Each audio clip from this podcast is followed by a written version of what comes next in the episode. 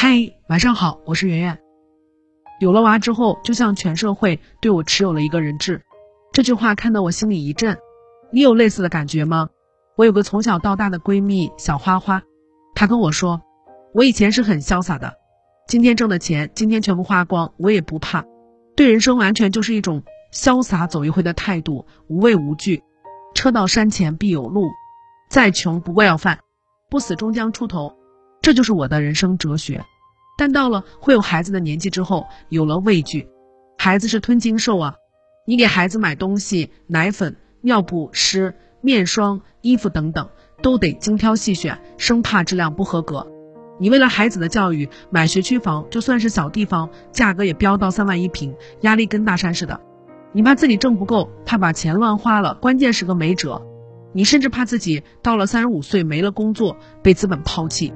于是你成了职场上最好欺负的那批人，被认为说是可以肆无忌惮压榨的，因为你已婚且有子女，不敢动弹，孩子是你在人间的人质，你的潇洒人生不在，你被命运扼住了喉咙，你的小孩以一种势如破竹、不可阻挡的姿态成长着，你得跟在他后头跑。我今天看一个新闻，特别唏嘘，说六旬老人每天凌晨出来捡废品卖钱。做零花，每个月的养老工资两千多，都给儿子还债。他不彻底长大，你都狠不下心置之不理。有了他，你再也不敢放肆，再也不敢过那种今朝有酒今朝醉，有钱没明天的生活。孩子还是别人说你的人质。以前哪有那么多人天天说你啊？你顶多就被妈妈嫌弃，什么成绩不好，然后撒娇耍赖就不听。被老师喊办公室去，脸皮厚点，习惯就好。在国旗下念检讨都可以，吊儿郎当，转里转气。长大以后你完全自由，老板他老说你是吧？开除他，再见，此处不留爷，自有留爷处。但是你知道吗？你当了妈妈之后，穿件放飞自我的衣服，别人说你这么大年纪了像什么话？不像个好妈妈。你孕期妊娠反应严重，吃不下，瘦了，人家会说你不是个好妈妈。不为孩子考虑，你孩子照顾的不好，别人说你不是个好妈妈。你去上班回家晚了，人家说你心都不在孩子身上。你说要不请个保姆吧，别人说你懒惰、不负责任、浪费钱。别人对你的言语就像刀一样向你射过来，你还不好回嘴，因为你在这个过程中往往也没有经验，没法面面俱到。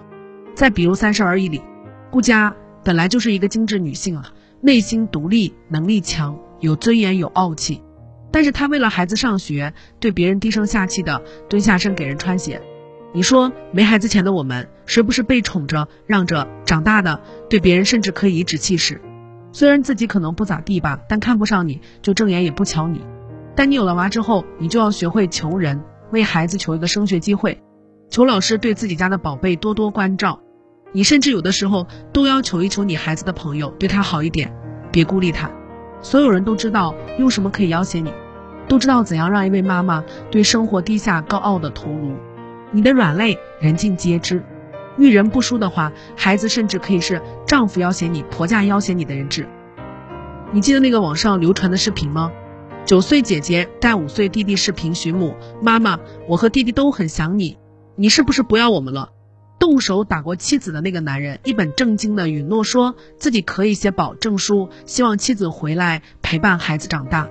而这个视频还得到了很多的认同，这是家暴啊，要么零次，要么无数次，甚至闹出了人命。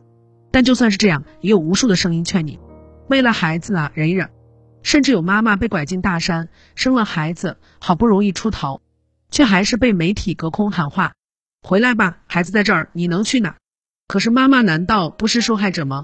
就因为成了妈妈，伤害甚至犯罪就可以一笔勾销了吗？为什么老话说男人是人是鬼，生了娃就知道了？